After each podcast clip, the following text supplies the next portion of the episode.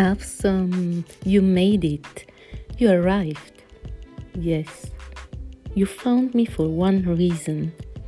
Thank you for being here, and believe me, this is not a coincidence, as you feel that it must be one, because surely you are one of those people having many and many coincidences in your life, right?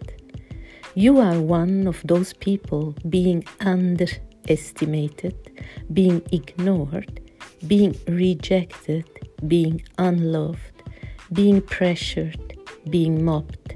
Did I get few of the issues you have had until now in your life?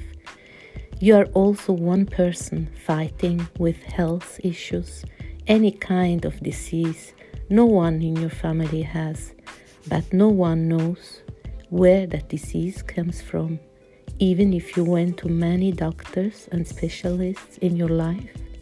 Is one or more issues I mentioned above like the ones you have?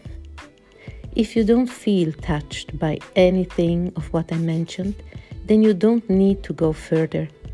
But if you read until here, then you should keep reading the part below, as it may touch you even more. Are you ready?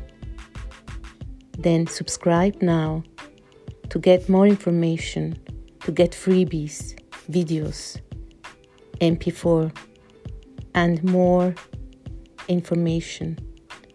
What we will be doing in our five day challenge course and your own online course specifically for you.